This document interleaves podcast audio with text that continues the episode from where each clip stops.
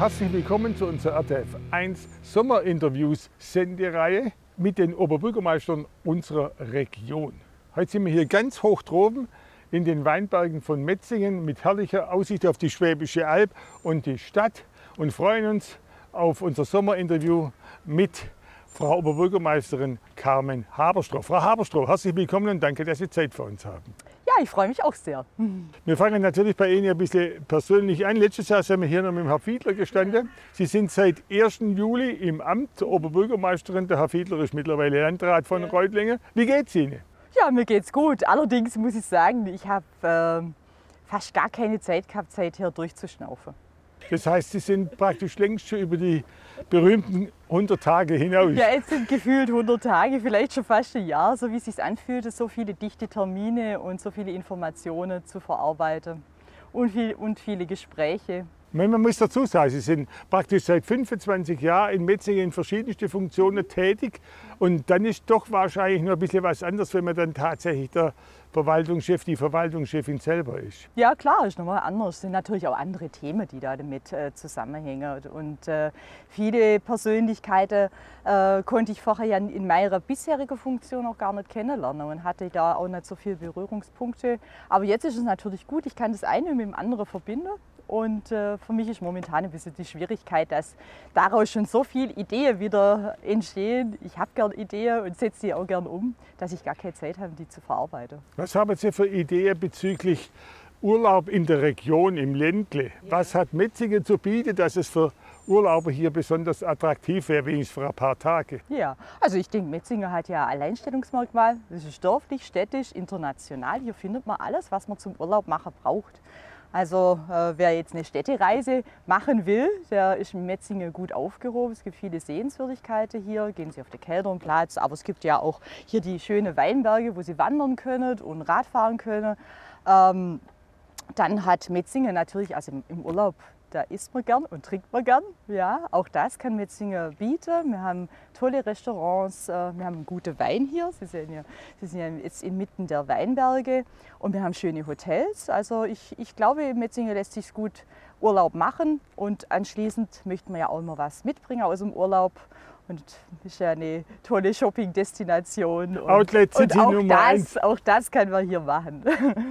Bewegen, die die Metzinger, Themen, die die Metzinger besonders bewegen, sind natürlich wie fast überall Wohnen, Wohnraum, explodierende Baupreise. Wie ist die Situation hier? Ja, das ist in Metzingen nicht anders als in anderen Städten auch. Also Wohnen ist insgesamt eine Her Herausforderung für viele Städte, für uns auch. Und es liegt einfach auch daran, dass, dass die, äh, die Grundstücke so knapp sind. Und natürlich, äh, dass die ähm, Konditionen momentan am Kapitalmarkt so sind, dass es am meisten rentiert, wenn man in Wohnungen investiert. Und deshalb gibt auch niemand gerne was her. Das ist ja für eine Stadt ja immer wichtig, dass man ins Grundeigentum kommt. Wir haben viel zu wenig eigenes Grundeigentum. Und ja, daran will ich einfach arbeiten. Ja, Grundstücke wird es geben? Grundstücke gibt es genügend. es gibt auch genügend äh, erschlossene Grundstücke, unbebaute Grundstücke, sogenannte Enkelgrundstücke, ich kann das ja gut verstehen, dass man auch gerne ähm, ja, sein Grundstück dann auch in der Familie behalten will, wenn es sowieso so knapp ist.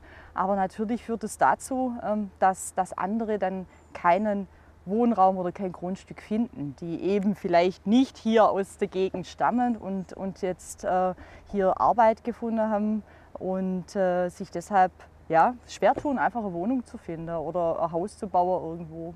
Aber verdichten, höher bauen und weniger Fläche verbrauchen ist ja ein schwieriger Anspruch, denke ich. Das ist ein schwieriger Anspruch. Das ist, ähm, da prallen verschiedene Interessen natürlich aufeinander.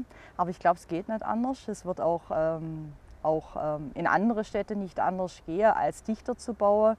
Ähm, das liegt einfach auch daran, dass die Baupreise mittlerweile so ähm, explodiert sind in den letzten Jahren. Also Materialpreise ist ja momentan auch fast tagtäglich in der Presse, auch die Knappheit. Und ähm, dann kann man bezahlbare Wohnraum, und bezahlbar meine ich, das muss auch die breite Mittelschicht bezahlen können, nur dann realisieren, wenn man dichter baut. Und höher baut, vielleicht sogar. Ja. Ein Punkt beim Bauer ist ja vielleicht auch jetzt insbesondere nach der Hochwasserkatastrophe in Rheinland-Pfalz und Nordrhein-Westfalen, muss man wohnen an der friedlich dahinfließenden Arms, muss man da ein bisschen umdenken? Ja, klar, solche Dinge muss man auf jeden Fall mit berücksichtigen. Äh, das Thema Klimaschutz und Umweltschutz insgesamt muss man natürlich beim, beim Wohnen auch mitdenken. Das sind auch wieder widerstreitende Interessen teilweise, weil natürlich, je mehr Klimaschutz und Umweltschutz ich berücksichtige beim Bau von, von einem Haus oder von einer Wohnung, desto teurer wird es auch wieder. Aber selbstverständlich ist das ein Thema, was man bei, jedem, bei jeder Entwicklung von einer Fläche beachten muss. Hochwasserschutz ist das eine Thema und das andere war, was gar nicht funktioniert hat, die Warnsysteme. Gibt es in Metzingen noch sowas wie alte Sirene? Nein, gibt es nicht, aber auch da sind wir jetzt gerade am Prüfen. Natürlich, äh, jetzt, man, man, lernt ja auch immer aus Krise. Ja, ich finde das ja auch gut. Eine Krise ist ja immer eine Chance. Ähm, Max Frisch hat mal gesagt, äh, die Krise er ist ein produktiver Zustand, man muss ihm nur den Beigeschmack einer Katastrophe nehmen. Also und deshalb glaube ich auch, dass man so aus solch einer Krise auch lernt. Und äh, da müssen wir jetzt einfach gucken, äh, wo sind jetzt die digitalen Grenzen erreicht. Ja? Wo muss man vielleicht wieder aufs Analoge zurückgehen. Krise ist natürlich ein Dauerthema bei dem Stichwort Corona. Mhm. Die Inzidenzwerte steigen wieder. Wie ist die Situation in Messingen im Augenblick? In Metzingen ist es so, also wir haben die Zahlen jetzt aktuell nicht runtergebrochen, heute tagesaktuell, aber auf der Landkreis bezogen sind wir heute, ich glaube, bei 11,5. Ähm, ich glaube, ich denke, so der allgemeine Trend, äh, wenn man den beobachtet, dass es auch dazu führen wird, dass wir auch wieder mit steigender Zahlen rechnen müssen. Und deshalb muss auch Verwaltung und die Politik alles tun, dem entgegenzuwirken. Wir haben jetzt äh, deshalb im, in der letzten Woche schon eine Impfaktion gemacht vor dem Rathaus ohne Termin und haben die gestern sogar wiederholt.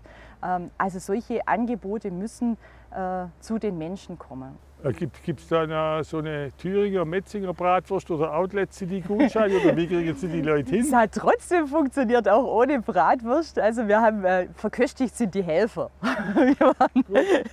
ja. Und jetzt natürlich, äh, wie man erwartet allgemeine vierte Pandemiewelle im Herbst, insbesondere Schule, Gastronomie, Einzelhandel. Wie sind Sie gewappnet?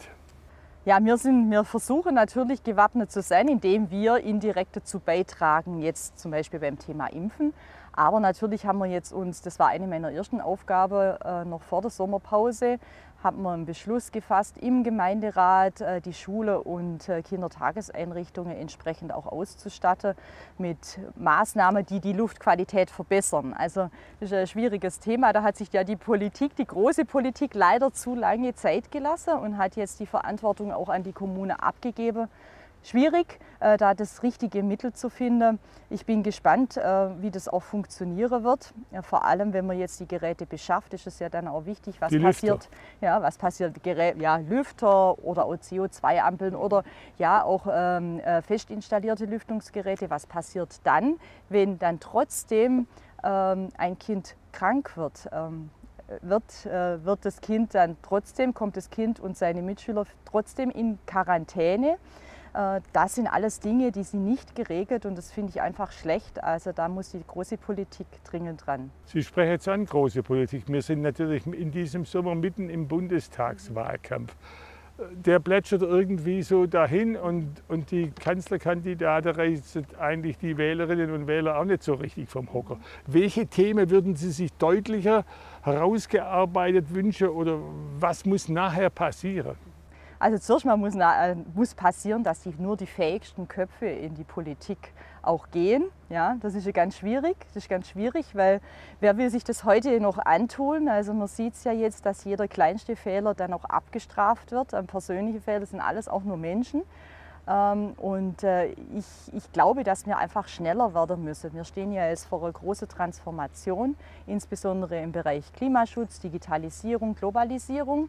Und da muss Deutschland einfach aufpassen, dass es schnell genug ist und äh, nicht zu stark äh, in, in, in der Regulierung verhaftet bleibt. Und vor allem müssen die, Politik, äh, die, die Politikerinnen und Politiker, ähm, die müssen sich trauen, auch mal einen Fehler zu machen. Also ich hab, man, man, hat, man hat so ein bisschen so die, man, ich spüre zumindest die Tendenz, man sucht den kleinsten gemeinsamen Nenner aber traut sich nicht an die richtigen Themen ran. Und wir haben ja nur begrenzte Ressourcen und deshalb ist es wichtig, äh, wirklich auch die Themen nur zu besetzen, ähm, die uns weiterbringen und am schnellsten weiterbringen. Jetzt kann man natürlich sagen, bei, in diesen turbulenten Zeiten eines vielfältig rasanten Wandels ist es natürlich schwierig, äh, den Zusammenhalt der Gesellschaft dabei aufrechtzuerhalten. Die Polarisierung schreitet voran, die Ethiker sind sich fast einig, die Schere arm-reich wird gnadenlos weiter aufgehen. Was kann man tun, um den Zusammenhalt wieder zu verbessern? Ja, das ist ein ganz wichtiger Aspekt, den Sie da ansprechen. Ich, wir stellen das natürlich auch fest im Kleinen. Es gibt immer Interessenskonflikte.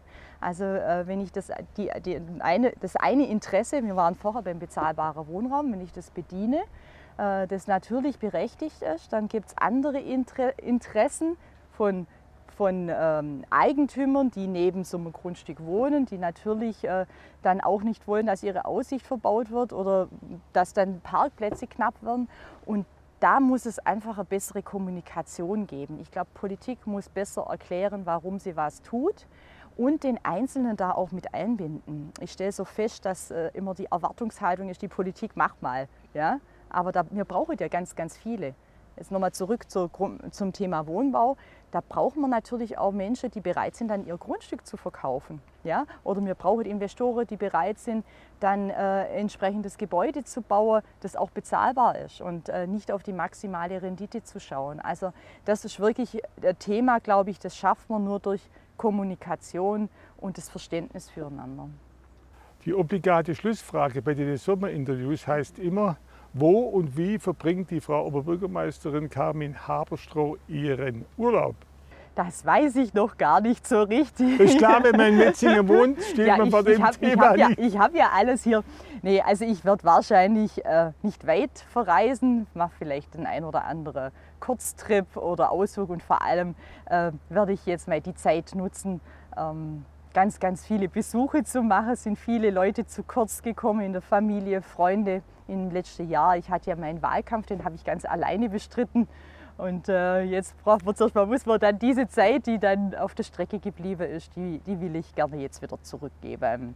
Dem einen oder anderen, der es wert ist. Frau Haberstroh, ja? vielen Dank und trotz allem natürlich eine entspannte Sommerzeit. Ja, danke, danke Ihnen auch. Ich danke für Ihr Interesse und sage auf Wiedersehen. Bis bald.